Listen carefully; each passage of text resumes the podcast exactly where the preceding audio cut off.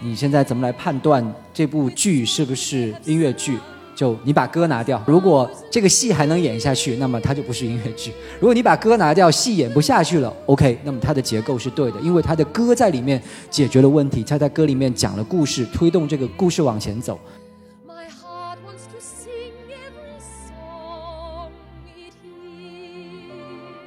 音乐剧里边的英文和音高完全结合在一起。我们翻译成中文语言以后，中文语言的这种特殊规律，这如果翻译不好，完全就是音高和这个语言脱节的，呃，完全是脱节的。就说如果我不看字幕，完全不知道他在唱什么。我们说是声，我们说几个字，有的时候上升，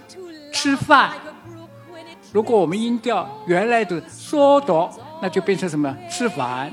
就变成四川话了。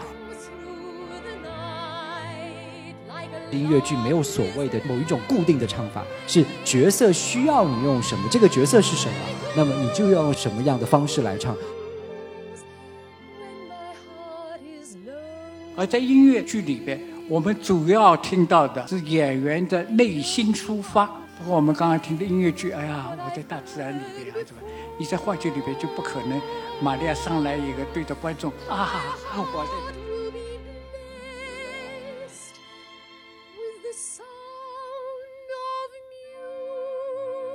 非常感谢大家来到今天的这场分享会。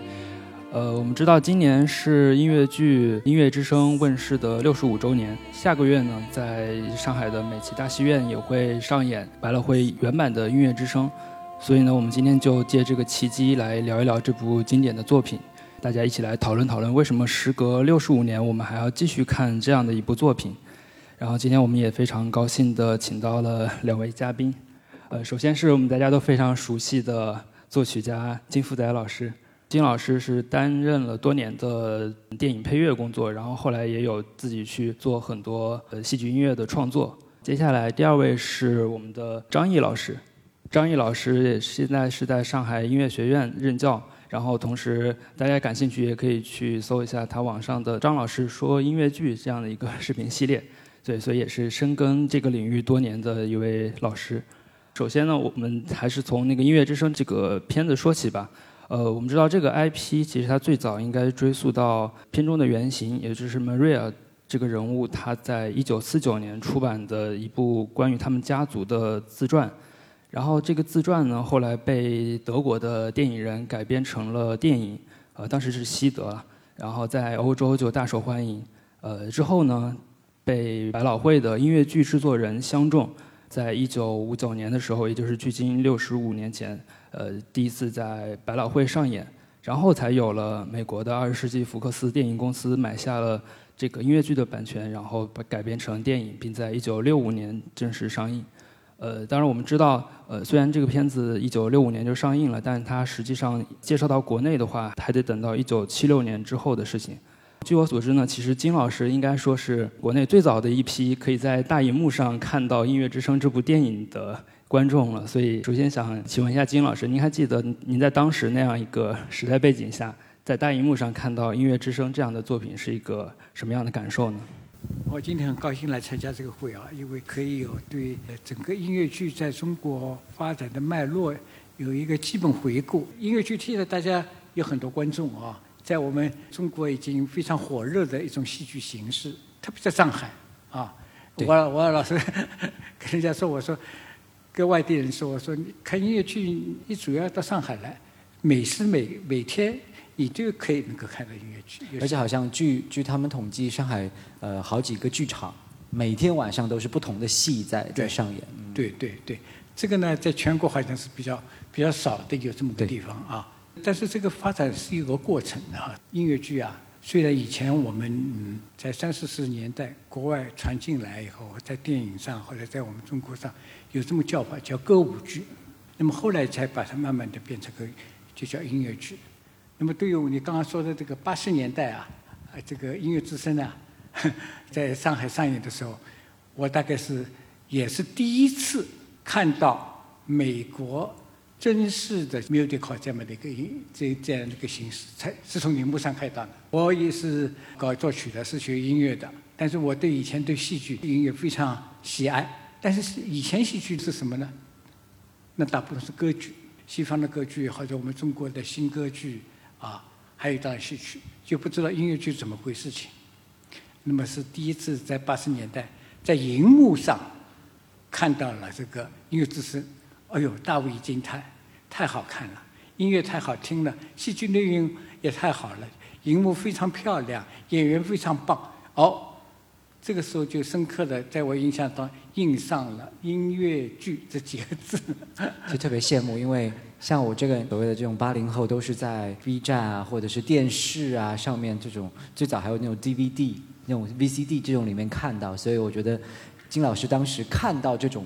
是全英文版的吗？呃，全英文有翻译的，有底下底下有翻译，有有，所以就是 Julie Andrews 的那个，哎，就就对，也是这个版本，哎，就是这个版本。这个非常惊奇，感觉哎呦，这么一个有有这么个形式啊！哎呀，正好，这个这个，因为大家知道，西方的歌剧和和中国的戏曲都是很经典的艺术，但从普及性来说，从大众化来说，跟音乐剧它它是比较古典的，要有一定文化层次的人才能欣赏西方歌剧和中国的古典。你像昆曲也好，啊，你像这个京剧也好，你没有一定的层次。有的时候欣赏文字啊，比较古典典雅，但是音乐剧不是这样。所以说这个广泛性啊，从广泛性来说，人家说音乐剧这个我不知道对不对啊，有三大特点。第一就是它的通俗性、现代性和商业性，这个就规定了它的观众群的非常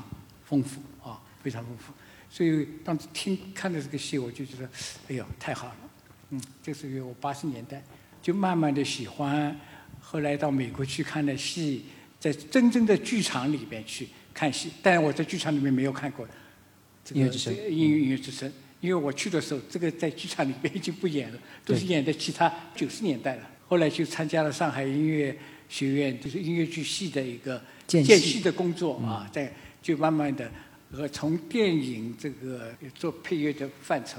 逐渐走转向音乐剧的范畴。这就是我第一次感觉说的这个音乐之声，我这对这个印象非常深刻，和结合我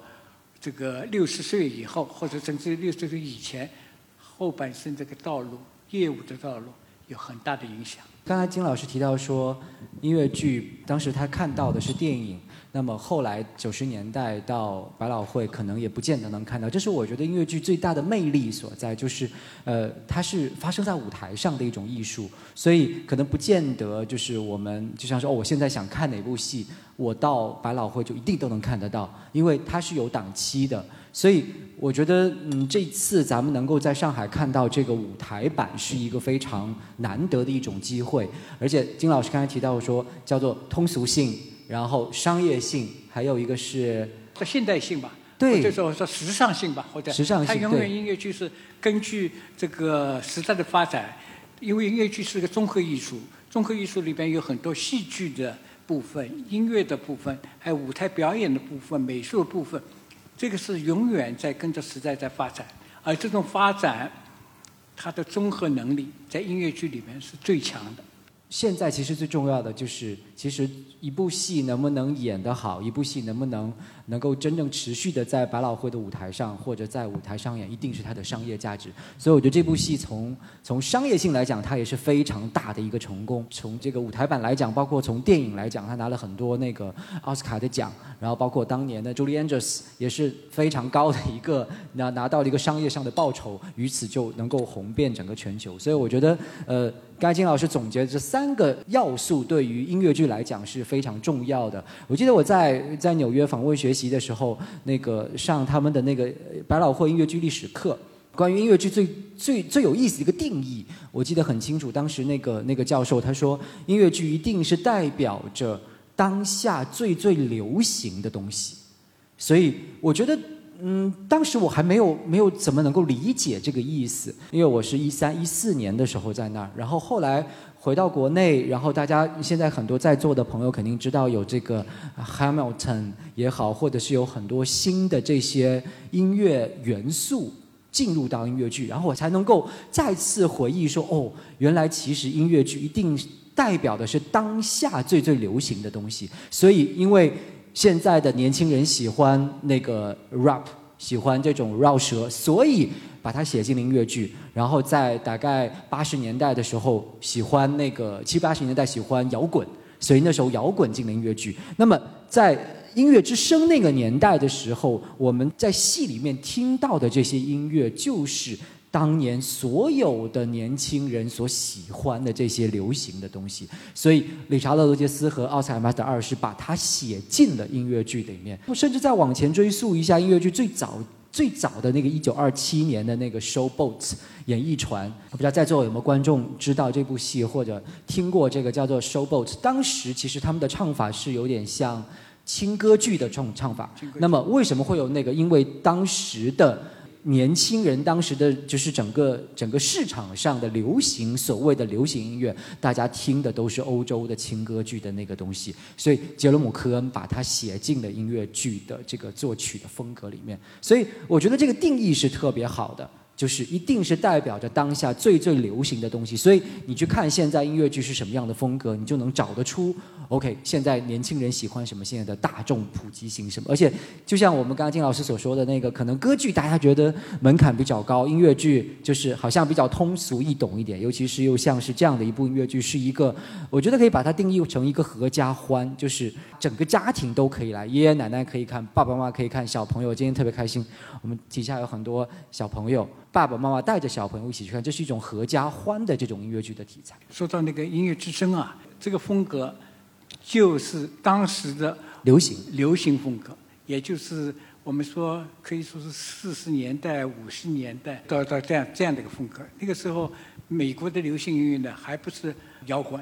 还没还没摇滚还没来，摇滚要到六十六十年代以后，也不是那个到现在的很多那个 rap 啊，对对对。那个时候我们好像我记得啊，我不知道对不对。我记得那个时候整个的我们叫 soundtrack，就是那个基本上就是我们翻译成这些流行歌了。对，哎，就是那个时候的。那么这个代表了，可以张老师你可以讲讲，你专门研究的啊。那个时候黄金时代的这两位，也就是我们音乐之声的这个编剧和音乐之声的这个作作曲，他所代表了当时的这个音乐风格、音乐剧的风格。这个是他他的一些特点。也可以介绍介绍。对，我觉得其实呃，罗杰斯和哈姆萨二世是我心目当中非常非常尊重的，就是非常具爱的一一组创作搭档。那么其实，在理查·罗杰斯是作曲的，然后哈姆萨二世是作词的。那么，其实，在罗杰斯的整个呃职业生涯过程当中，他还有一位所谓的前任的作词家，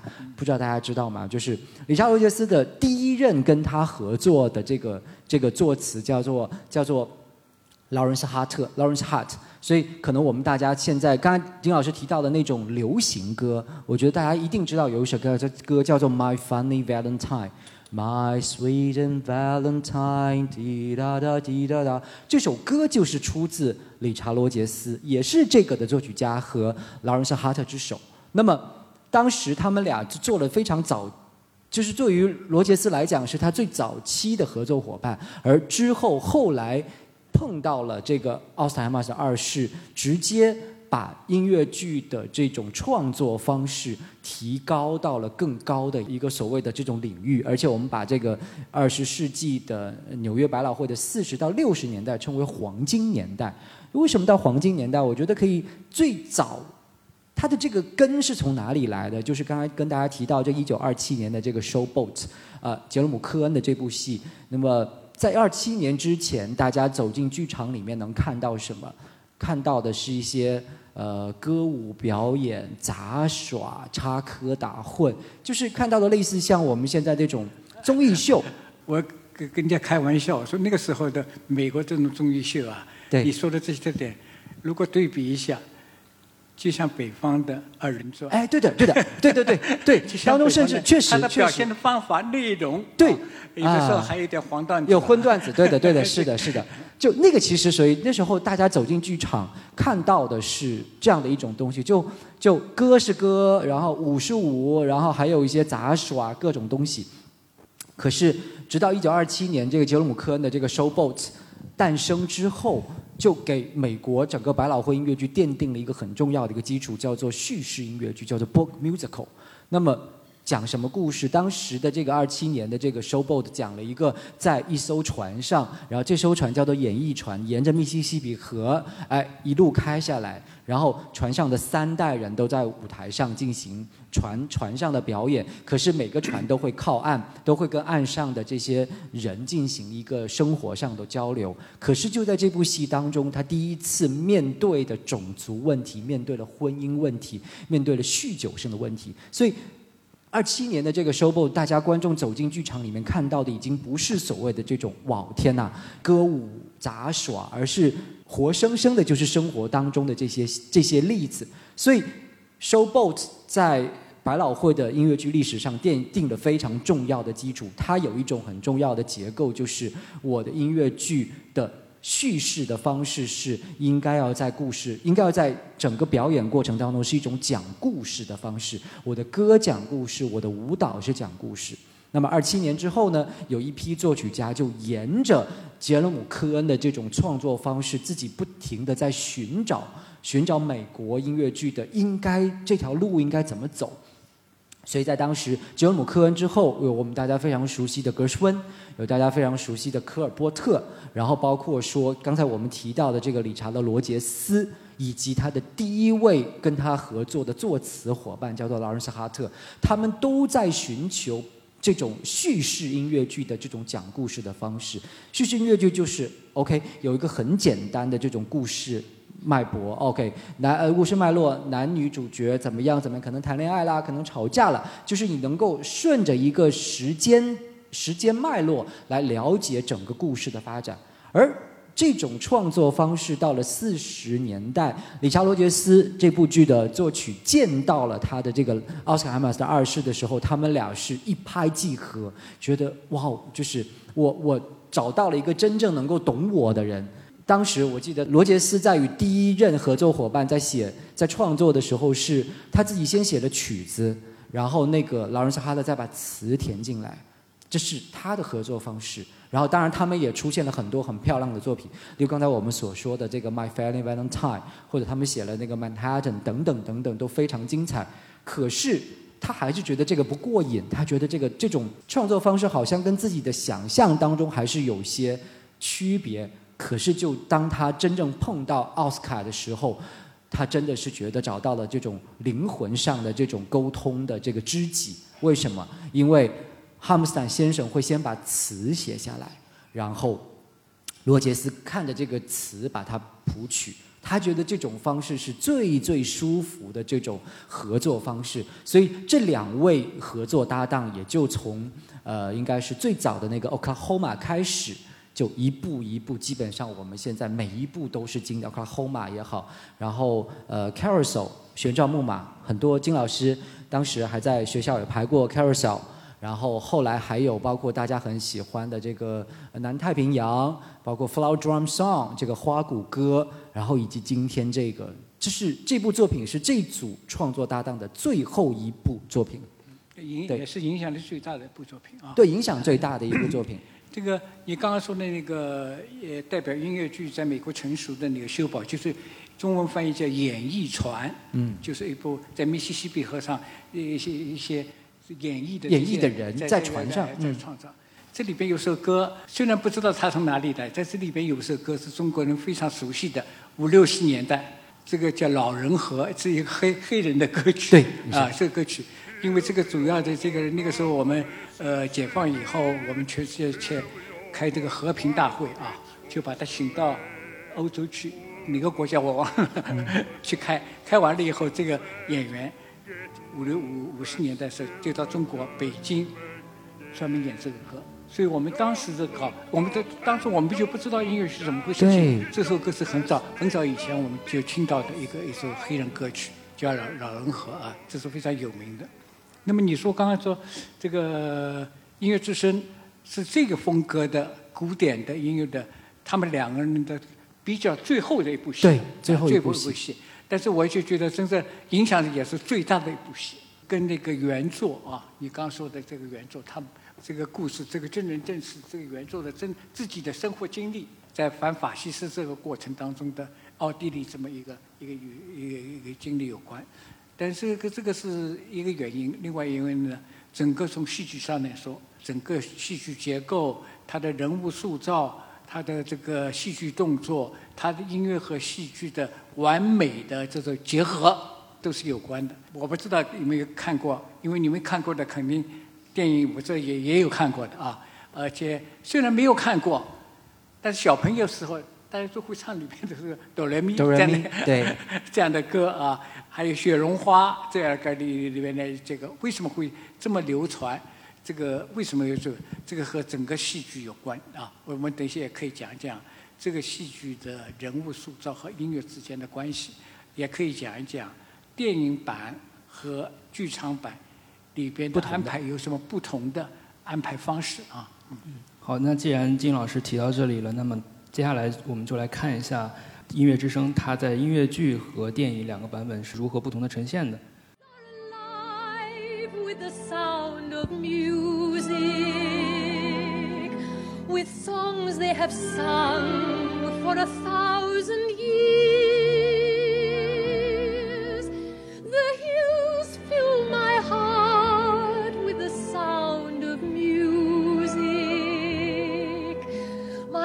Heart wants to sing every song it hears. My heart wants to beat like the wings of the birds that rise from the lake to the trees. 这首歌嘛，我们就说这个戏里边的一个主题歌，也可以这么说。开场白啊，开场白白也可以这么说，因为它这个名字和剧名一样，它这个歌的名字和剧名一样，就叫《音乐之声》。那么现在放这个，这个是电影版本了啊。那么为什么要放这一段呢？呃，因为你们看过电影以后，将来会看舞台版，你们会感觉咦，开场怎么不是这样的？舞台版开场不是这样的？因为呃，这个是电影的开场。电影开场以后呢，教堂的钟声就响起来了，因为他感觉到应该去做礼拜了吧？对应该回家了我我我为什么 在这里还在唱歌啊？他就马上呃很急的回回教堂了。那么下面一个场次就是教堂里边，某某某某都在唱圣咏。对啊，这是电影的版本，唱圣咏，唱圣唱完圣咏以后，啊，然后大家默默就讨论，耶，这个玛利亚怎么不来啊、这个人哪里去了？嗯啊，院长默默就问大家，你们对这个人有什么看法吧？那么每个人都唱几句。就是 How do you solve the problem like Maria？哎这个 怎么解决玛利亚的问题就介绍这个主要人物，这是电影的一个顺序，剧本的顺序有点不一样，啊，就是舞台版的顺序有点不一样。舞台版的顺序就是一开始戏剧场面就是一个圣咏，就是一个对教堂，他把观众带到一个这么一个宗教的一个场合里面，啊，开始。所以我我们刚刚说的圣咏，在电影里是在主题歌的后面，后面对在舞台版是在主题歌的前面，然后在玛利亚回来以后就唱了一个唱了这个主题歌然后大家再唱玛利亚，这个版本是有一点不一样的啊。再说一下这个这个戏为什么这么好看？这个为什么这个音乐啊配合的这么好呢？就是我们那个时候的一个戏曲啊，它非常讲究，刚刚你说的有一个完整的好看的故事。故事这个故事怎么叫完整好看的故事呢？它必须有塑造非常好的人物，这是很重要。一个戏剧里边，不管我们的话剧啊、我们电影啊、我们京剧啊，为什么塑造人物是完成戏剧人物当中戏剧的任务当中是一个非常非常重要的。那么这个戏是非常重要的塑造了一个马利亚这么一个角色。嗯，那么怎么样来塑造这个玛利亚角色？除除非他内心的独白以外，他必须是由他去完成他的整个的一个戏剧，我们说戏剧动作。我到这个戏，我我干我来干嘛的？我做什么事情？而且在做这个事情的过程当中，我碰到了什么困难？我要怎么解决？我怎么解决？对这个是整个我们戏剧的一个最基本的规律，对吧？那么玛利亚作为修女来说，她得到这个院长默默的要求，去到了一个失去母亲这个上校的家庭去照顾，做家庭教师，照顾这个去七七个个孩子啊，嗯这个，那么就是他的第一个这个一任务个动作，啊，第一个动作。那么当然，这个得到一个标准以后呢，在电影里边还有一段，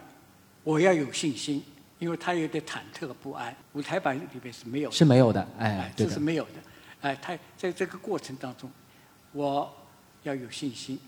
然后他就进入了这个这个家庭啊，进入了这个家庭。那么这个进入家庭，他要发生几件事情。第一个事情，他要怎么跟这个七个孩子融合？七个孩子以前有很多很多家家庭教师都被他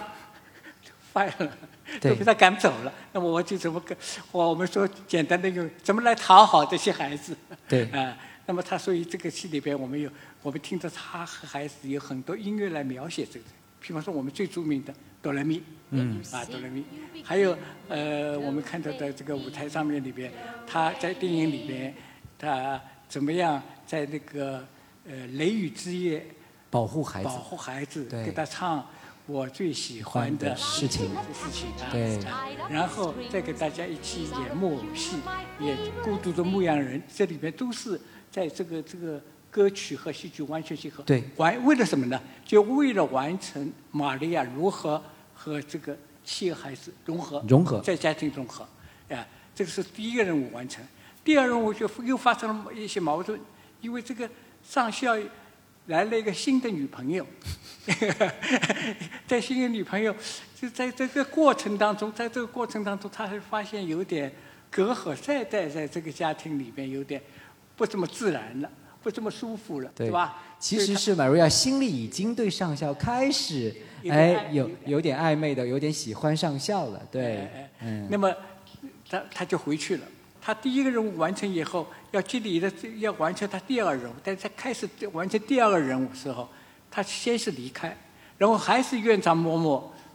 跟他说要飞越群山，鼓励他继续回去，鼓励他，这也是用音乐来表现的。这个音乐表现是院长嬷嬷唱的那一段“飞越群山”这么这么一段哎哎，这这个这个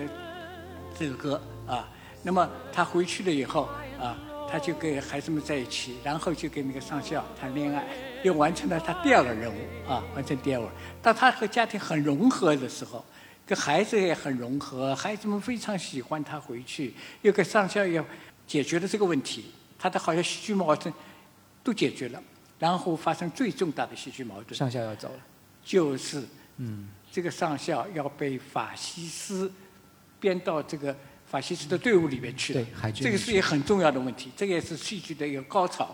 啊，这个也是戏剧高潮。然后他们就想办法如何摆脱，嗯，这么一件一些事情。然后他们就在一个表演场合里边唱了以前很多的歌，然后通过自己的经纪人想办法，通过嬷嬷们把他逃离了脱奥地利这么国家啊，逃离这个纳粹的呃这个那么这这个整个戏剧任务，玛利亚的戏剧人物，就是整个戏里边都完成了。完成以后，我们说所有的这里边音乐，我刚刚说了一点啊，所有的音乐都是完成他的人物塑造和戏剧动作的啊，所以我们呃印象呃很深刻。呃，有的人说，呃为什么这个哆来咪这这首 这首歌这么流行啊？啊，这为什么这么流行？包括我们中国人，小孩都会唱，都会唱哎，都会。为什么这么流行呢？我们有很多歌，为什么？包括美国有很多流行歌曲，为什么没有这首歌曲这么流行？为什么？这个就是戏剧、音乐戏剧的戏剧功能和音乐的完美结合产生的效果，啊，产生效果。对，我补充一下刚才金老师所说的，他带大大家把 Maria 的整个人物的那个线索，就是做了一个一个一个分析。那么刚才我们看到那个片段，其实是电影最开始的，对吧？他在阿尔卑斯山上，而其实我们走进剧场里面，音乐剧《音乐之声》大幕开启之前，还有一个音乐结构上非常重要的东西，叫做序曲。而这个序曲确实是在电影上是是没有办法呈现的，就是在音乐剧的现场舞台版的时候，大家可以听到序曲。那么，我觉得，呃，又回到说音乐剧，我们从创作结构上来讲，是借用了从轻歌剧那样的一种方式来，所以在序曲的这个演绎过程当中。大家可以听到什么？听到很多首这些歌曲的动机，例如说有音乐之声，然后有 My Favorite Thing，然后有 Do Re Mi，有 You're Sixteen Go on Seventeen 等等，所有的这些歌曲都会串烧在一个序曲的演出过程当中。所以这个我觉得也是舞台版跟电影版当中很不一样的地方，就是对于观众来讲，我走进剧场，好，我我序曲响起的时候，就就觉得哦，这个我听过，那个也听过，那个听过。当然，这个对我们来讲是一是一部相对来讲比较熟悉的音乐剧的作品。但如果是一部全新的音乐剧作品的话，这个这个时候其实就是作曲家去埋伏笔的地方，就是哎。我这个动机是不是能够让大家记得住？我这个东西是不是能够大家就是听完、看完后面的这些歌曲之后，能够想起我在序曲当中其实也用过这个动机。所以，其实，在舞台版本当中，前面就是第一幕开场之前有一个序曲，那么第二幕的开场之前也有一个所谓的这种第二幕的开场曲。所以，这个对于观众来讲是再次拉近了与这部剧当中音乐的这种。距离感，就是觉得 OK，我听到了这个动机，我待会儿可能就在接下来的这些故事发展过程当中，能够再次去深化，或再次能够能够引起我的共鸣。所以我觉得这个电影版和那个舞台版还是完全不一样的。Let's start at the very beginning, a very good place to start. When you read, you begin with A B C. When you sing, you begin with do, re,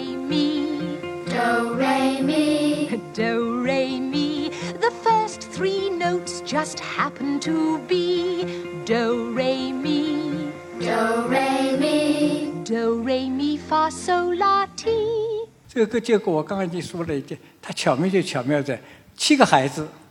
啊，哆来咪发嗦，正好每个人有一个音。是一个每个人孩子有个音是配合的。我们歌词里边，我们这里都用的，他哆，他解释的一个呃东西，瑞解释的一个东西，咪解的都是用英文来解释这个七个音啊，这个七个音。那么这个这首歌，它里边所有的歌词和音乐是非常默契的配合在一起，而且所有的歌词都是形象，形象，形象。是艺术创造的一个最基本的核心。嗯。啊，所以我们在在这里，在我我我这里要发挥出去，所有的儿童歌曲里边，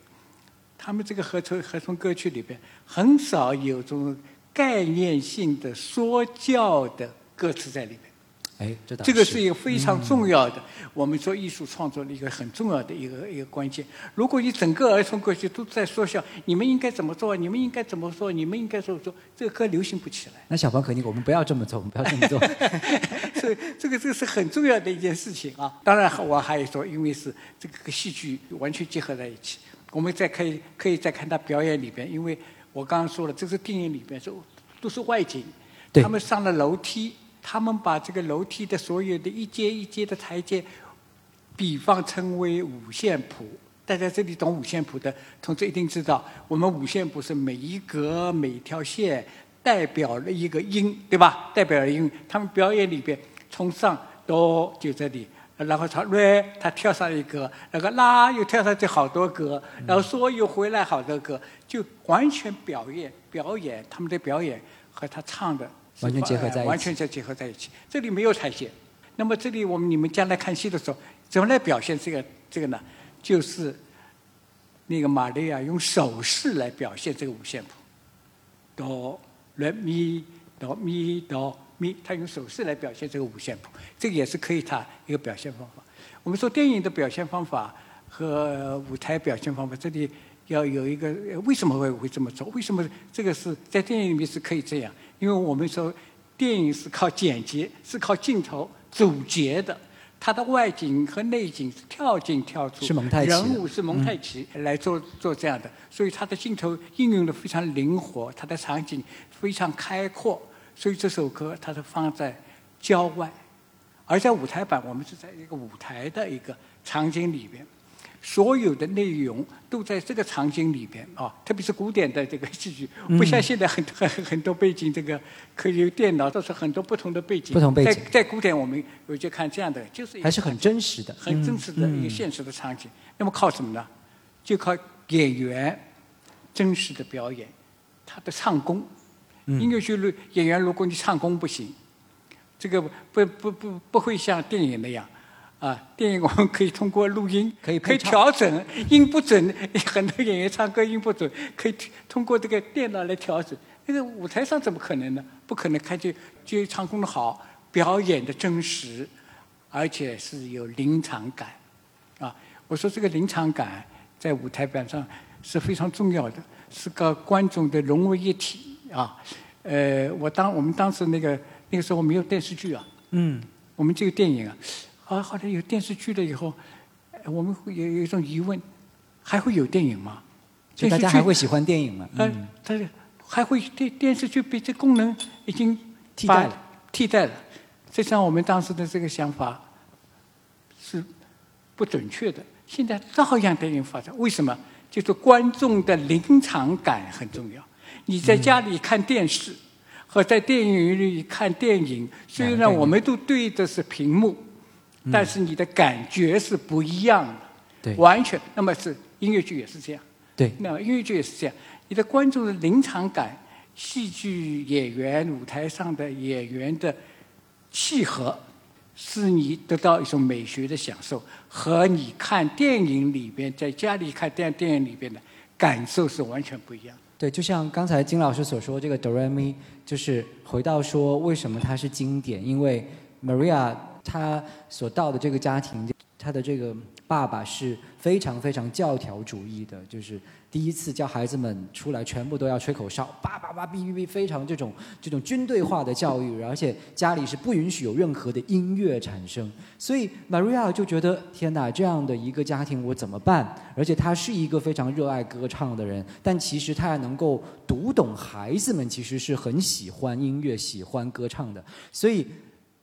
罗杰斯就非常的精彩之处就在于。音乐，那么我们从哪里开始？所以他的第一句 “Let's start from the very beginning”，让我们从最初开始。最初是什么？就是哆来咪发嗦拉提这个这七个音符。所以他顺着这种思路就哆 a dear female dear，往下写，往下去唱，往下去做。那么这是我觉得就是他发现问题，发现这个戏剧冲突，然后用音乐来解决这个冲突，用音乐来讲故事。我记得很像之前金老师在学校里说，他说：“你现在怎么来判断这部剧是不是音乐剧？就你把歌拿掉，把歌拿掉。如果这个戏还能演下去，那么它就不是音乐剧；如果你把歌拿掉，戏演不下去了，OK，那么它的结构是对的，因为它的歌在里面解决了问题，它在歌里面讲了故事，推动这个故事往前走。”那么在这首歌当中，刚才金老师提到这种现场感，其实我觉得也是呃，我我我很喜欢的，在剧场里面看戏的感觉。尤其像 Maria 带着大家，我不知道大家有没有记得那个 So Do La Fa Mi Do Re。那么其实很多时候你在剧场里听到这个东西，你就会想要跟着他 When you know the notes to sing，你就会想要跟他一起唱起来。所以我觉得这种能量和这种东西，就是舞台上所表演的这种能量传递到这个呃观众席上，我们所呃所坐的这个位置上，这种能量的互动其实是跟电影是完全不一样的。当然，电影也有它自己的这种表达方式，但是音乐剧，尤其是这部戏来讲，舞台版的东西是能够很多的这种真实感。呃，很多的这种精彩之处。呃，刚才那个我们看的那个呃，这个这个片段，就是呃十二月份在上海，呃之前这一轮前一轮在前滩演的，正好我带我们家小朋友去看了，就非常精彩。就是除了这种音乐的完美的诠释之外，我还想说，在这个版本当中的灯光是非常漂亮。呃，我记得原来以前在在跟其他的这个灯光师或者在导演在合作的时候，他们总是说，如果你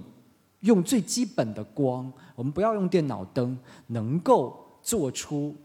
最真实的东西，就是最棒的。因为就是用最简单的灯光来表达出这些呃音乐或者是这个故事所在的这个戏剧的情境。我记得当中，如果大家有机会再看一次，或者是还没看的观众，请一定要去看这部戏当中第二幕当中教堂的那个那个灯。我记得非常清楚，就是呃后面现在其实都会用 LED，就是像这样东西，就是辅助。就这个没有办法，这都是辅助。但是在这个过程当中，它的灯光跟后面的 LED 是完美的结合在一起，感觉就是夕阳西下，你一点不会觉得我是在看戏，感觉就是我就是身临其境的在这个教堂里面去感受这个过程。所以我觉得舞台版很多的魅力就在于它每一个场景。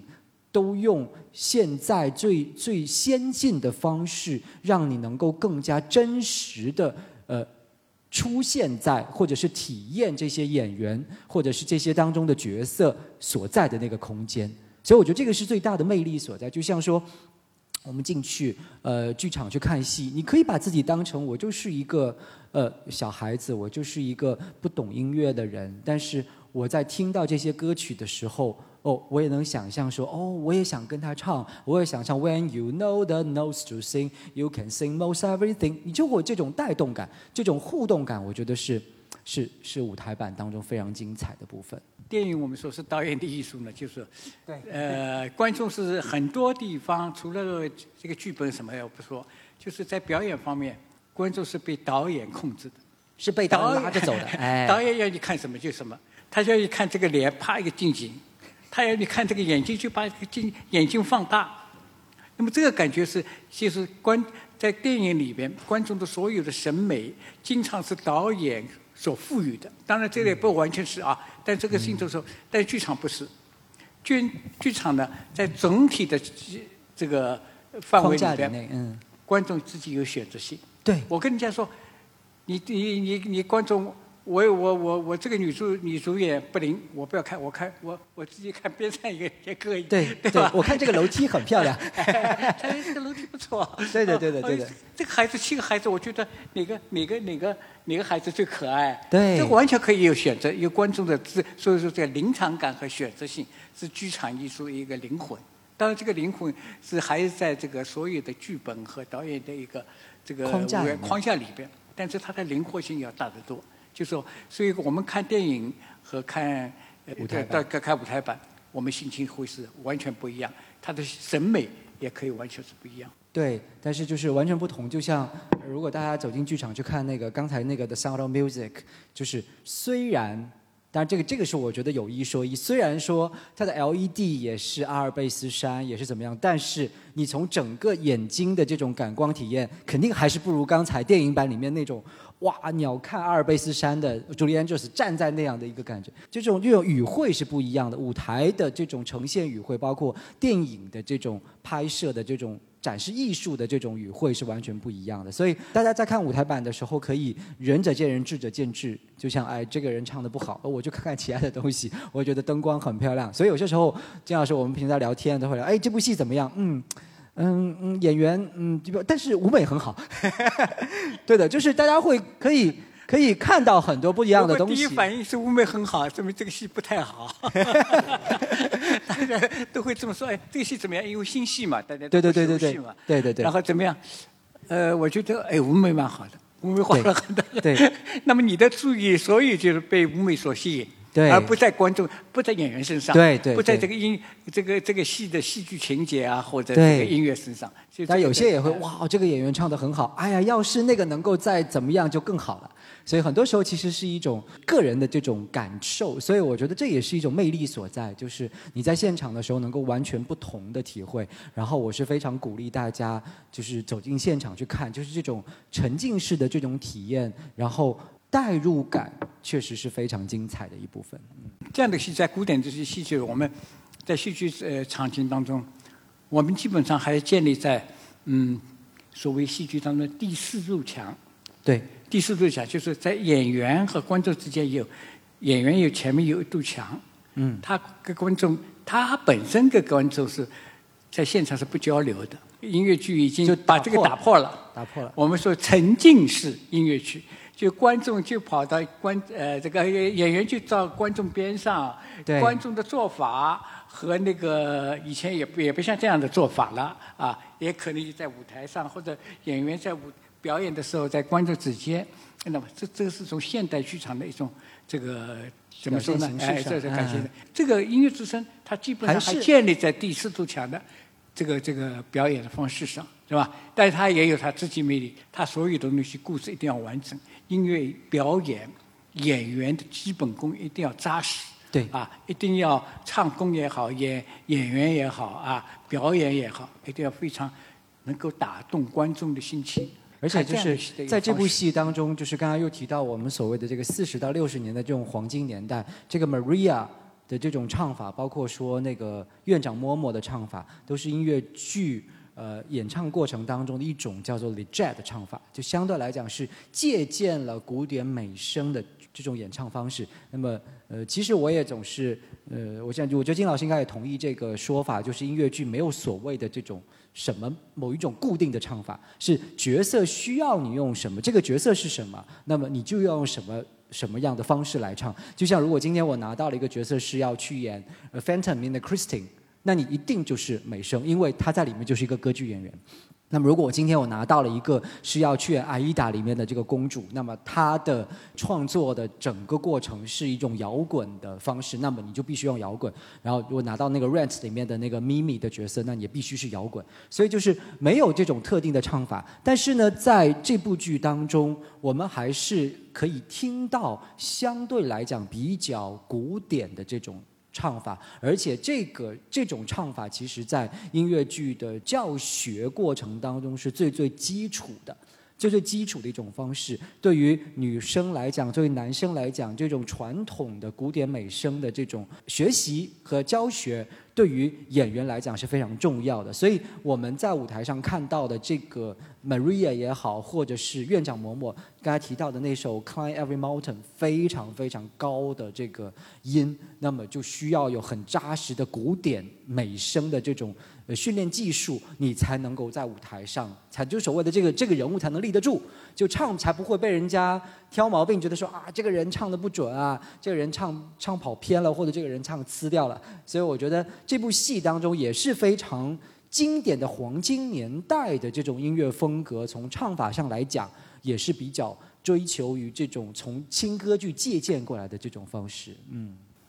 这就是玛利亚回去以后，默默对他再再次鼓励，然后感觉到你不要怕怕任何困难，所以这个歌的题目就叫翻越群山。群山因为有很多困难嘛，你要一定要翻越它。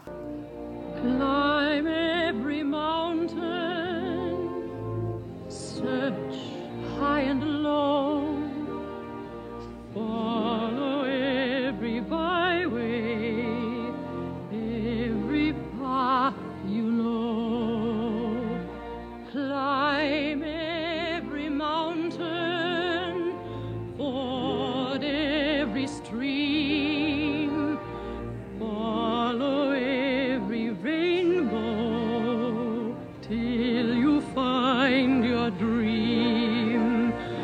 dream that will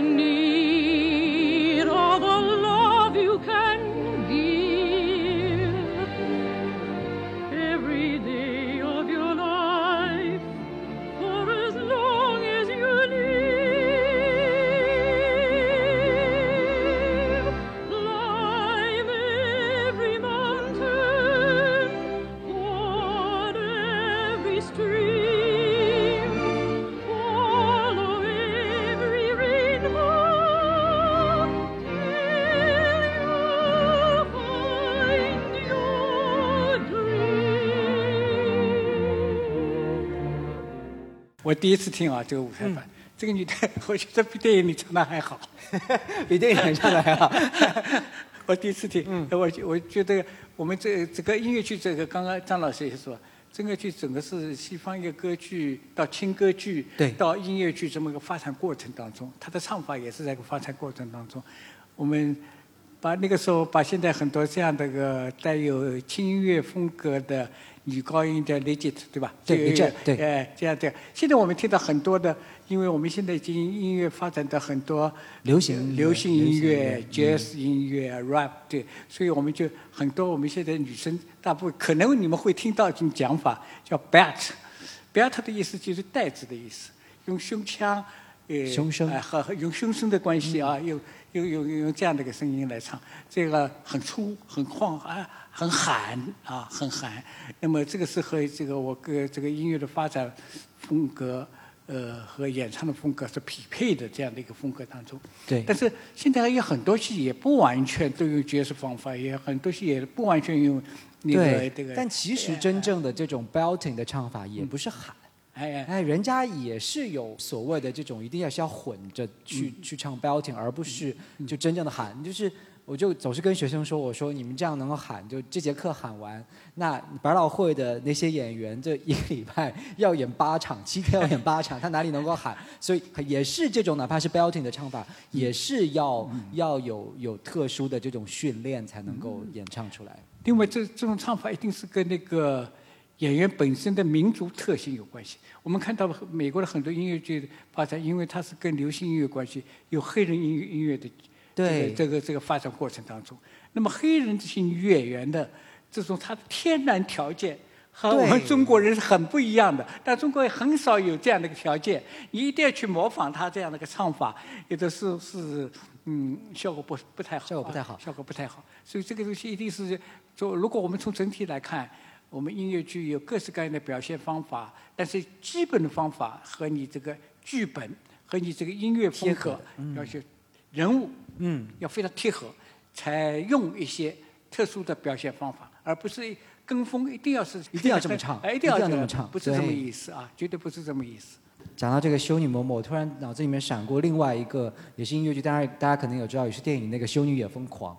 她同样也是修女，但是她的唱法就完全不一样，就是所谓那个 “I love you, I love you”，就是非常 belting 的这种唱法，因为她的整个音乐风格写的就是用流行音乐的这种风格来写，所以我们所谓的这个黄金年代，所谓的这个理查罗杰斯与哈姆斯坦二世的这个年代的东西，嗯，在我感受过程当中是属于那种有古典的成分存在，但同时又加了一点点流行因因素因素在里面。因为我们在可能在大家走进呃音乐厅去听古典乐的时候，很少会见到有这个爵士鼓的加入，或者是吉他，或者是贝斯。但是呢，在这样的音乐过程当中，它会加一点点这样的东西，就有点像轻音乐的这种，我不知道这种说法是不是可以大概描述出这种音乐的风格的感觉。嗯，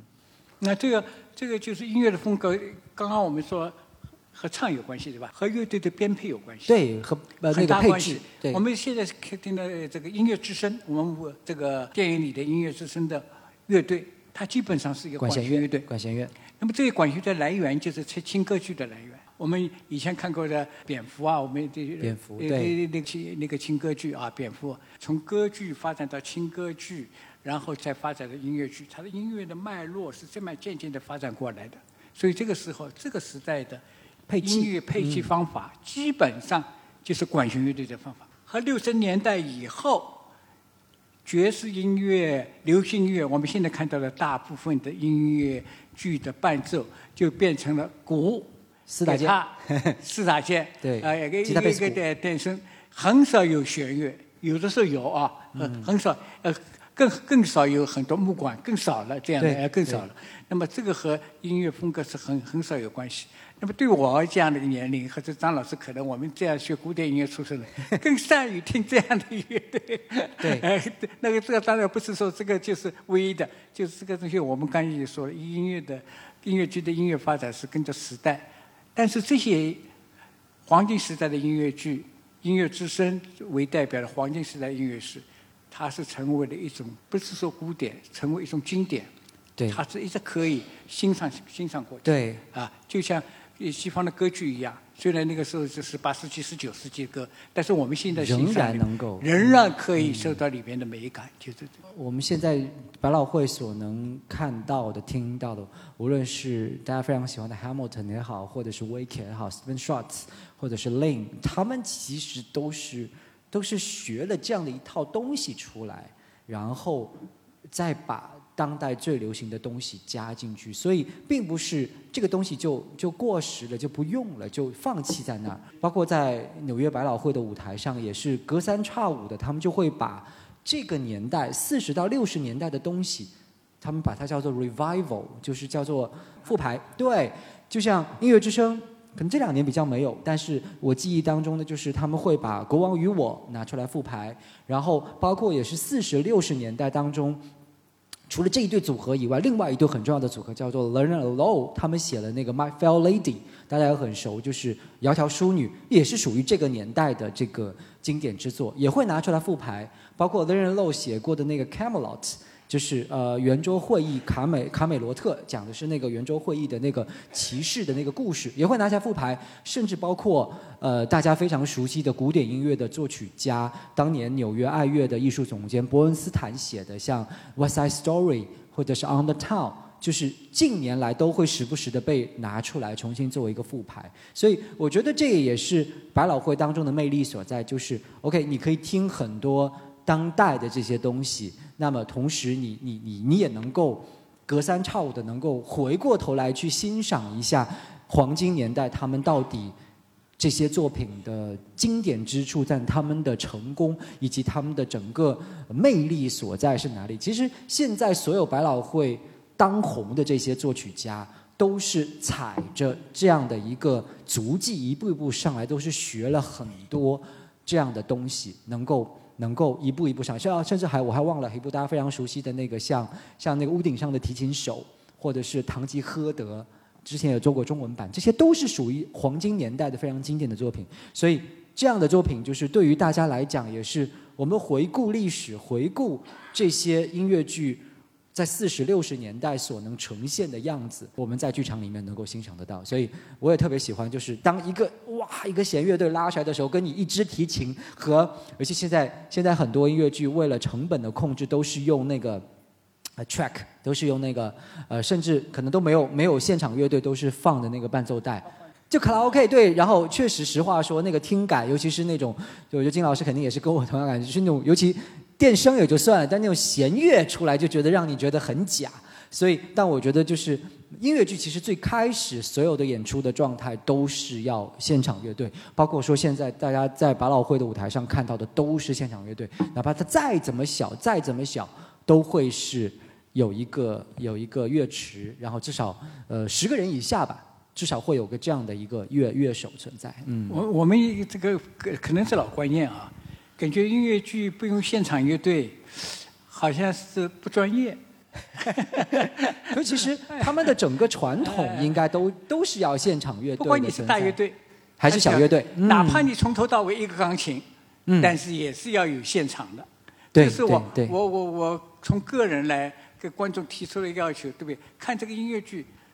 究竟是不是专业，和这个伴奏很有关系。对，我们说我们以前的京剧啊、昆曲啊。我们伴奏乐队就也很简单，一把金胡，一个笛子和几样乐器，但是必须是现场。对，这个是一个最基本的。因为为什么呢？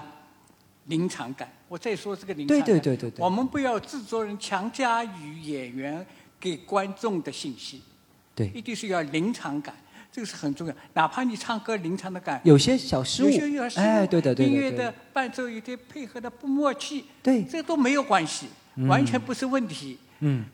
但是没有临场感，又用录音，对，用卡拉 OK 的方式来展现音乐剧，就觉得你是好像差了差了一点点，差就是对，就是不是这个档次了。我们上海对对对对，我对我我我我也是这么认为。我觉得就是呃，尤其是有些时候也会演出什么的，然后很多时候确实在舞台上你会会出现很多的问题，但。这些问题的存在，反倒就是这些舞台艺术的存在的魅力，因为你不可能就是每场演出都是百分之百的准确，百分之百的精彩。而且，嗯，在百老汇的舞台上，我我在那里呃访学的时候啊，参加过他们的那个呃全球的一个艺术音乐总监的一个大师班，然后给我们来上课的都是百老汇一线的音乐总监，都是指挥。我就问他，我就问他，因为我很好奇，像大家现在肯定很多女孩子或者年轻一代都非常喜欢那个《Wicked》当中《Defying Gravity》这样的东西，就是哇，非常的呃有爆发力，就是刚才金老师所谓的这种 belting 的唱法。我就问他，我说真的，这里面他们的都是现场的吗？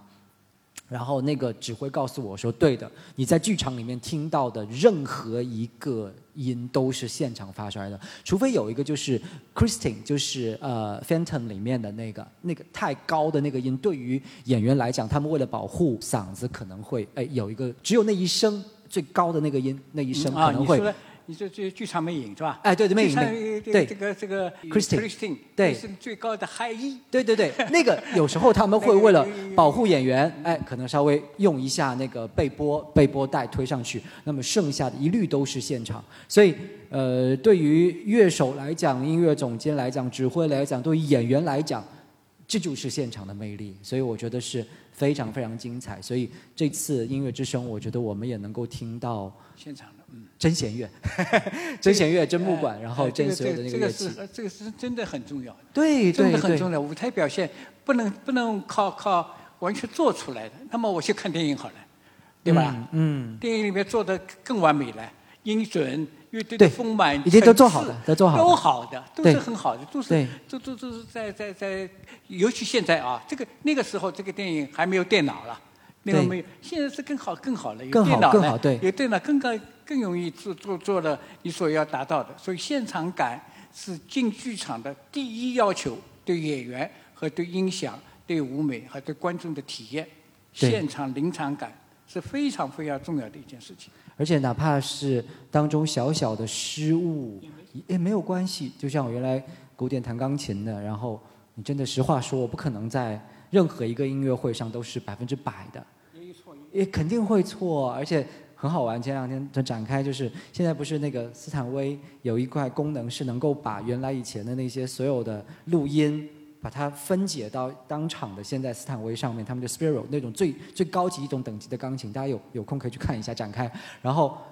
伯恩贝斯那个是那个嗯鲁宾斯坦弹的肖邦的波兰舞曲，然后他那天在那里播的时候，真的我就听到了错音，但是它仍然存在，因为它仍然是一个非常经典的这种波兰舞曲的诠释，所以有些小小的瑕疵，也就证明了它是一个现场是一个活的东西，是一个它的魅力所在，所以我觉得蛮有意思的，嗯。Raindrops on roses and whiskers on kittens, bright copper kettles and warm woolen mittens, brown paper packages tied up with strings. These are a few of my favorite things. Cream colored ponies and crisp apple strudels, doorbells and sleigh bells and schnitzel with noodles, wild geese that fly with the moon on their wings. These are a few of my favorite things. A prince on the bridge of a castle moat heard lay, odelay, odelay. Men on a road with a load to tote her, lay o lay o Men in the midst of a table d'oat heard, lay o lay o lay o Men drinking beer with a foam afloat heard lay, odelay, odelay.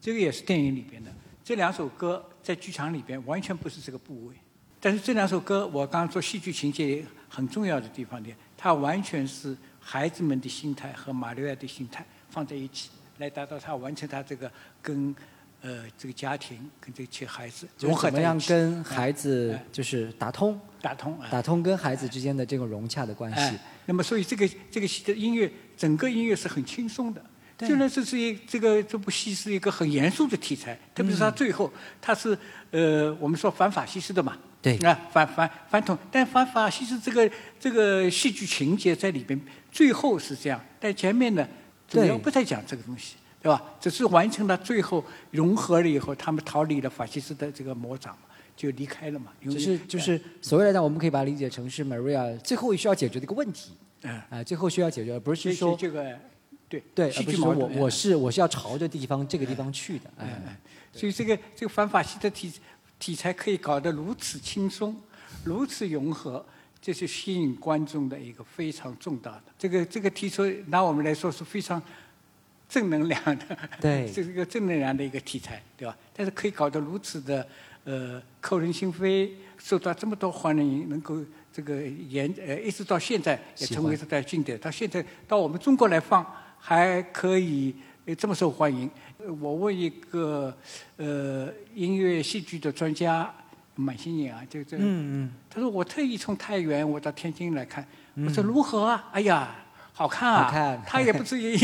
小年轻了，他也五十几岁，专门研究音乐、戏剧理论，包括音乐剧。他说好看，所以这个戏剧我我我说明一个问题：这个戏就是不管古典的，只要戏剧好、内容好、表演好、音乐好，它一定有流传，有观众，对啊，这是没有问题的。场上的观众有没有什么想要交流的？现场观众如果有关于音乐剧或者是关于电影《音乐之声》电影本身有想对两位老师提问的我们今天的讲座也很合家欢，有很多小朋友，然后有很多呃中年人，然后很多年轻的。啊，各位老师很好，我很感谢今天这个讲座，我觉得对我非常的有收获。然后我想可能有两个小问题想问一下两位老师。第一个就是我想知道老师觉得，包括嗯我们现在能看到的这个经典的《音乐之声》电影版，它对于我们《音乐之声》这个音乐剧能够有这么多次复排，这么多次表现的呃在舞台上再重映的机会，是不是一个就是就是它是一个很积极、很正面的影响，就是也是因为这个电影这么经典了，所以可能我们很多，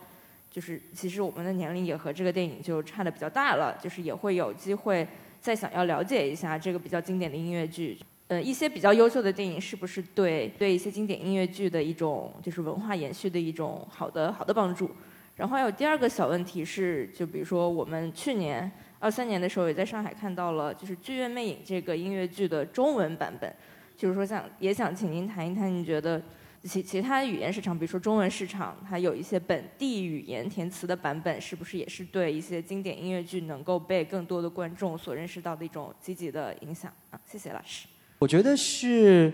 电影的传播途径，在我嗯，在我想象当中，一定是比舞台版要更更广。而且就像说，金老师是大概八十年代初看到了这个呃电影版的音乐之声，然后我是在初中、高中的时候看到，然后嗯，我们刚才提到说音乐剧的魅力是现场，但是现场是有局限的，因为现场只能当下。就像说，哪怕你再怎么样，在你的 Phantom 也要再怎么精彩，包括全世界演出时间最长的那个 The Fantastic，就是呃异想天开，它也都是局限，就是我必须到纽约，必须到百老汇才能看得到，而。这些非常棒的音乐剧的作品，后来都改编成了或者翻拍成所谓的歌舞片。那么，它绝对是极大的推动或者是宣传了这部剧，让大家更多的呃人了解。而且，对于我们中国观众来讲，一定是我觉得甚至是百分之八十九十都是因为看到了这个电影才知道说哦。原来这个东西是由音乐剧改编过来的。我记得很多年前，那个《七木人生》也做了一个这个的中文版。我们的那个毕业优秀毕业生党云威在里面演的就是中国版的那个 Maria。然后记得他还跟我说：“他说，哎呀，你知道吗，张老师，很多人到到第一次，在我们脑袋里面就觉得这个《孤独没有人》就是要有木偶呀。他说，为什么看不到木偶戏呢？他就觉得这是一个假的，他觉得我看的是一个假的，是不对的。所以其实这个就是完全两个不同的一个版本。所以在我看来，我觉得电影版任何一部音乐剧有电影版的这种产生，都是对于这部戏的宣传是有非常好的一个。作用包括它可以普及到世界任何一个地方，包括现在我们大家非常熟悉的那个 Disney 的东西，很多都是哦，我看到了这个电影，而且很多时候他们都是有现在这种商业模式上来讲，都是哦，我电影大获成功了，好，我把它做成音乐剧，所以。我我个人理解，我觉得电影是非常好的一个传播的途径，对于这些呃舞台版的这个音乐剧来讲，所以就像《音乐之声》，然后包括那个年黄金年代的这个刚才提到的那个《南太平洋》，包括说大家非常喜欢的这个《My Fair Lady》，呃，《窈窕淑女》，然后甚至到后来的，包括说呃屋顶上的提琴手，然后包括说在概念音乐剧当中，像那种 Cabaret 舞厅，呃，然后我们。甚至当代的这些很多东西都有这个舞台这种电影版，包括像《s e v e n Sometime》的那个 Sweeney Todd，然后包括《Into the Woods》呃那个那个理发师陶德这种恐怖题材，《Into the Woods》拜访森林都有电影版的产生，那无疑绝对是对音乐剧。这这部戏来讲是一个很好的这种普及和让更多的人知道，但是就是前面我们和金老师所聊到的，他的表达方式是不一样的，他他的这种艺术的表达表达手段是不一样的，所以有可能就是你在舞台版当中看到的是这样，那么在电影版当中看到的是那样，我觉得都是它存在的一种方式。嗯，这个呃呃音乐剧。变成了电影啊，嗯，大部分都是在剧场里已经嗯比较很成功了。成功了，对比较成功了，然后把它改编成功电影啊，这是大部分是的啊，大部分是的。那么改音乐剧改编成电影以后，也有成功的和不怎么成功的，也有不怎么成功啊。对这个区别在哪里呢？就是我刚刚一直在说，电影语言和舞台语言在表现方式上是不一样的。嗯，呃，是不一样的。所以改编的好坏，如果我们光从这个剧场很好看，你把它拍成个舞台纪录片，嗯，那就不怎么好看，对，那就不会这么好看。一定要把它成为电影的语言，呃，所以我当时就看了很多的，我就觉得真正拍的好的，那《音乐之声》是一部，这是没有问题的啊。啊，还有那个芝加哥，芝加哥，芝加哥芝加哥是舞台剧把它改编成功，的确比较成功，因为它是完全人物，呃和舞台过程是一个电影语言，对啊，电影语言，《悲惨世界》，《悲惨世界》还可以。我我我比较挑剔啊，悲惨世还可以悲惨世界还可以，呃，不是这么难看，哎、对哎、还可以。所以我说这个就是，如果我们从一般的在宣传来说，那这个舞台剧，我做个舞台纪录片，我把拍拍下来，宣传宣传也是可以的。但从艺术来说，电影一定是要用电影的语言来反映这个音乐剧的对戏啊，而且要看他就是他刚才丁老师提到说，这个电影是不是成功，也在于这个戏是不是合适用电影把它拍出来，对对吧？对，嗯这个是这个是很重要的事情。第二个问题是关于中文版。中文版的 Phantom，对吧？Phantom 或者是现在的这些国外的戏做中文版，啊，呃这个呃，我们现在上海上海做的那个太多太多呃，剧剧剧场美，呃，这是剧场美影吧？有有呃那个呃 Phantom 去年已经演过一轮了，呃而包括现在有很多，而且单单是呃西区百老汇的，然后估计现在很多朋友都知道，包括现在现在做了很多韩国的戏做这个中文版，呃，我觉得某种程度上来讲，这是一个很好的普及音乐剧的方式，因为呃对于我们来讲，中文一定是最最熟悉的语言，然后当这些歌曲，当这些故事。我们走进剧场，能够无障碍的去感受这些东西的时候，那肯定是最直接的去了解这些戏剧的方式。但是我还想说，就是这些所谓的这个译配，就当然我觉得台词没有问题，对对对但是译配是真的是很难很难这是一个。很大的，现在做翻译成中文版音乐剧一个大问，因为我们我们我们说音乐和语言是结合在一起是完全结合在一起的。不管是中国的戏曲也好，嗯，它的音乐一定是跟那个台词啊，啊或者说唱词啊，是完全结合在一起的，它是一种风格的东西。那么音乐剧里边的英文和它音高音高完全结合在一起，嗯特别是一种这个我们翻译成中文语言以后，中文语言的这种特殊规律，比较失声，英语没有失声，嗯但是它有节奏，它有这个，这个是我这如果翻译不好，完全就是音高和这个语言。脱节的，呃，完全是脱节的。就说如果我不看字幕，我完全不知道他在唱什么，对，呃，完全不知道他。所以这个翻译是一个大问题。那么我们说翻他们翻译的还还行，还可以，我觉得还可以，真的还可以。比有有有有被开始做的几个戏，呃，翻译的比较好啊。呃，我们说四声，我们说几个字，有的时候上升，吃饭。如果我们音调原来的缩短，那就变成什么？吃饭，就变成四川话了。翻译成功一个失声的，这个是一个很大的一个一个问题。所以现在也也也他们翻译的也比较注意这个问题的。那么呃，因为有的时候英语的表达方和我们中文表达方法不一样，我们如果直译直译的话，把直译的话往往翻译不好。这个很简单的，没有把它意思翻出来，就靠光看字幕的话，往往有有会会有问题。所以好的翻译一定要把这个戏剧动作、人物的说话的方式和我们中文表达的方式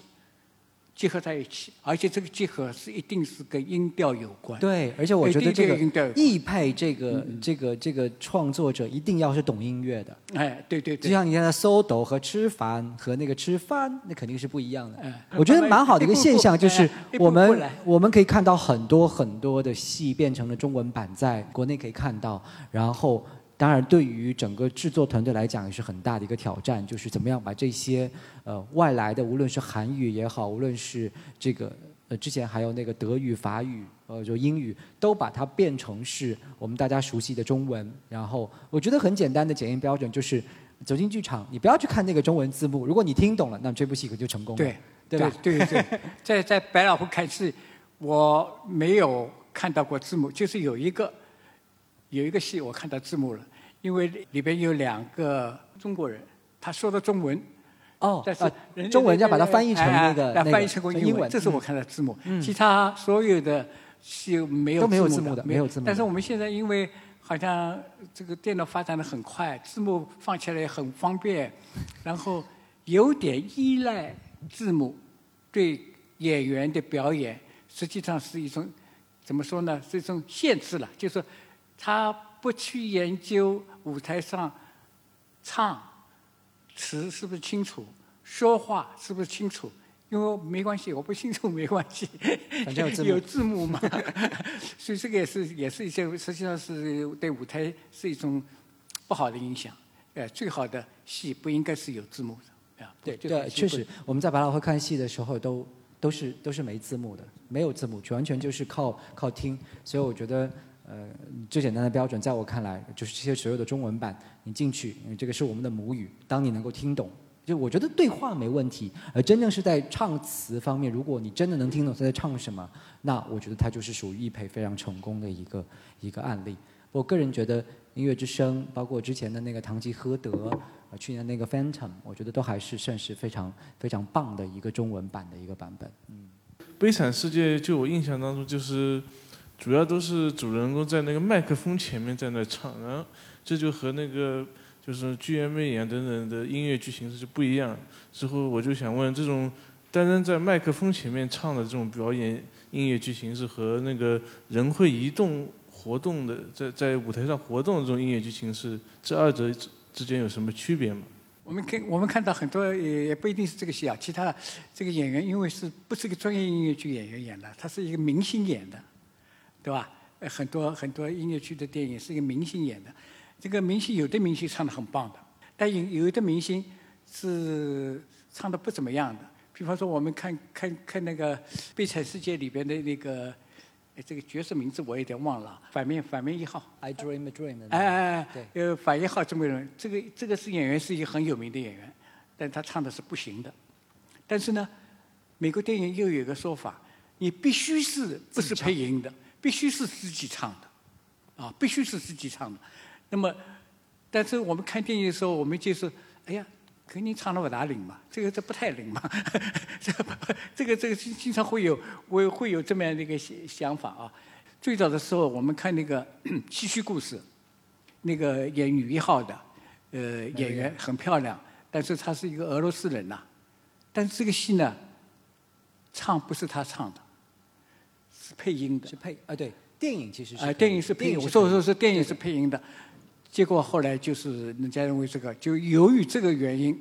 他得不了奥斯卡奖，所以现在就是呃一定要自己唱，呃，如果不是自己唱的，那么不自己唱的话，这里就有个问题，有的电影音乐唱的很好很好，有的电影音乐呃唱的不好，有的唱的好的形象不太好。那么这这就是有个 有个默契的搭配的问题在里边。而且我觉得刚才那位观众可能您看到的是《悲惨世界》的音乐会版本，可能他们真的就是就是站在话筒前，并没有太多在舞台上的那种，呃，就是这种活动，所以这也是现在的音乐剧可能他们会做一些所谓的这种音乐会版，可能有个乐队在后面，然后只是都是几几第几个麦克风，然后演员在台上。呃，唱，然后没有太多的这种舞台的台词或者是什么，所以这个也只是它的一种传播的途径，是一种存在的这种版本。音乐会版本是纪念的，纪念这对，是纪念的二十五周年或者对二十周年这，嗯，就是我个人是话剧和音乐剧都会看，所以我会我在呃两个都看的情况下，我会感觉音乐剧在故事也就是剧情的波澜上面会没有话剧给人那么深的印象。然后，所以我想问一下，就是音乐剧在故事性这个上面的取舍这件事情，因为因为我感觉很多的，尤其是呃像法剧，它的故事真的非常的平淡，主要是以歌曲和舞台表现力取胜的。但是我认为它作为一个嗯、就是以剧目的形式出现在舞台上，故事性好像又应该是它必须的，所以我想问一下这件事情。对他觉得是话剧似乎就是冲突更多，然后就戏剧性的东西故事性更强，然后呃，当然，我就刚才包括前面那个他们提到的这种法剧，呃，就是当然法国音乐剧其实是有它自己的这种创作模式。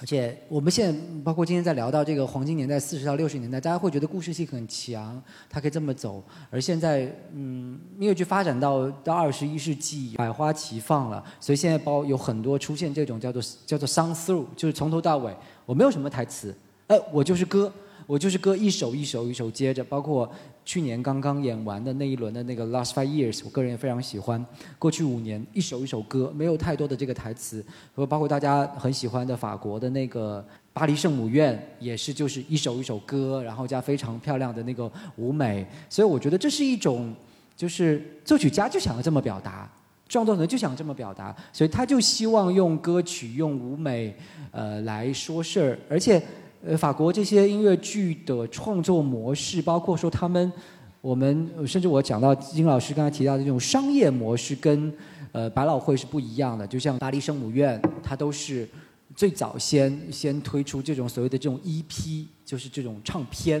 我把唱片请这些流行歌手把这个唱片先唱出来，然后啊引起所有人都都趋之若鹜，觉得太好听了，好，然后我再来出这个舞台版，然后让大家来买票。其实某种程度就有点像听演唱会，呃，包括说最近我们正在也刚刚演过的那个中文版的那个摇滚莫扎特，也都是属于这种从头唱到尾，并没有太多的这个台词，所以这个只是在我看来只是。音乐剧在它创作过程当中，它的一种表表现形式，它可能决定我想用这种方式来来来做。而其实，在四十年代、六六十年代这种黄金年代音乐剧，它的故事性还是很强。包括这部戏当中，他想讨论的东西，包括说我刚才提及的这个年代黄金年代的像南太平洋，他想要表达的东西，包括说屋顶上的提琴手，他的东西。它的故事的深度和它的这种冲突感，我觉得还是存在的，而是在于真正是呃创作这些剧的这个创作主创团队、作词、作曲、编剧，他们想要用哪一种方式来来说这个故事，可能是取决于这个方面。他这个问题提的很好的，我在开始的时候讲，同样是戏剧、话剧和音乐戏剧，为什么不一样？音乐剧它主要是靠音乐来推动戏剧发展，那么这里有一个问题，话剧它主要是用语言、台词来推动戏剧的发展，那么这里有个时间的问题。同样，我跟你讲一句话，你回答我一句话，我用讲话的方式和我们演唱的方式，这个时间概念是不是完全不一样？哪怕现在也很快很快的用 rap 的方式。哒哒哒哒哒哒哒哒哒哒哒哒哒哒哒哒哒，用这样的方式听得清听不清那是另外一回事情。这个方式和和话剧的演员的自由处理的对白之间概念是不一样的，这是第一个不一样。第二，在话剧里边，我们主要听到的是对白；而在音乐剧里边，我们主要听到的是演员的内心出发。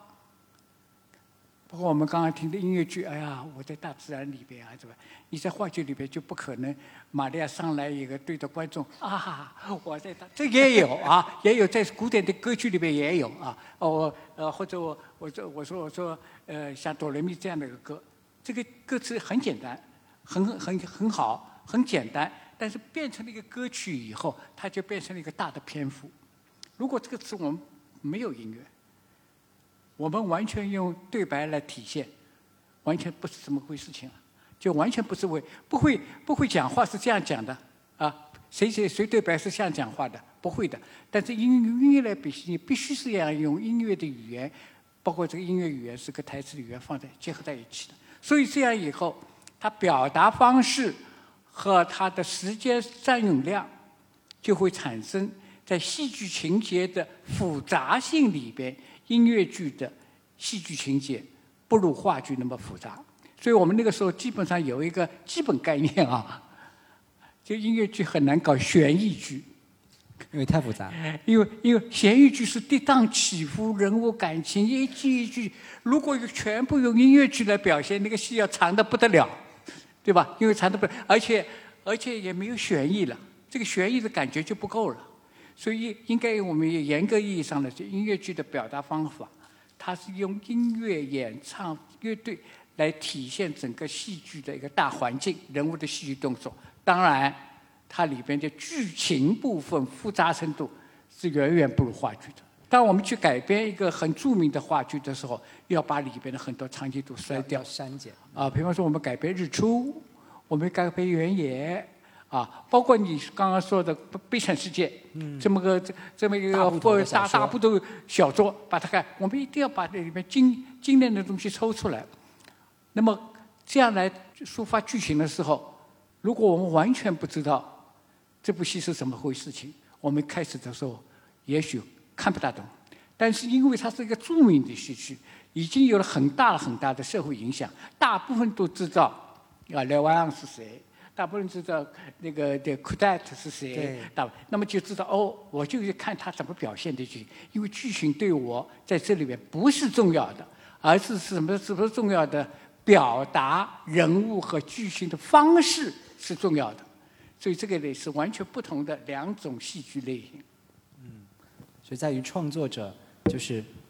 我要做什么样的一个取舍。就像说，很多时候有这个，包括这个也是音乐之声最早就是也是有一个，然后又是怎么样怎么样，最后挪到这种不同的版本。所以我觉得一个故事的本身肯定是有很多很多的冲突，然后只是不同的舞台艺术来表达它的方式会是不一样的。好，那非常感谢两位老师今天的分享。因为时间关系，我们今天的分享会就到此结束了。也感谢大家的参与。大家如果感兴趣的话，可以在二月份的时候到我们的美琪大戏院看我们现场版的《音乐之声》的舞台剧。好的，谢谢大家。谢谢谢谢谢谢，嗯，谢谢谢谢。Always late for chapel, but her penitence is real. She's always late for everything, except for every meal. I hate to have to say it, but I very firmly feel Maria's not an asset to the Abbey. I'd like to say a word in her behalf. Maria makes me laugh. How do you solve a problem like Maria? How do you catch a cloud and pin it down? How do you find a word that means Maria? A flippity gibbet, a will o' the wisp, a clown. Many a thing you know you'd like to tell her. Many a thing she ought to understand. But how do you make her stay and listen to all you say? How do you keep a wave upon the sand? Oh, how do you solve a problem like Maria?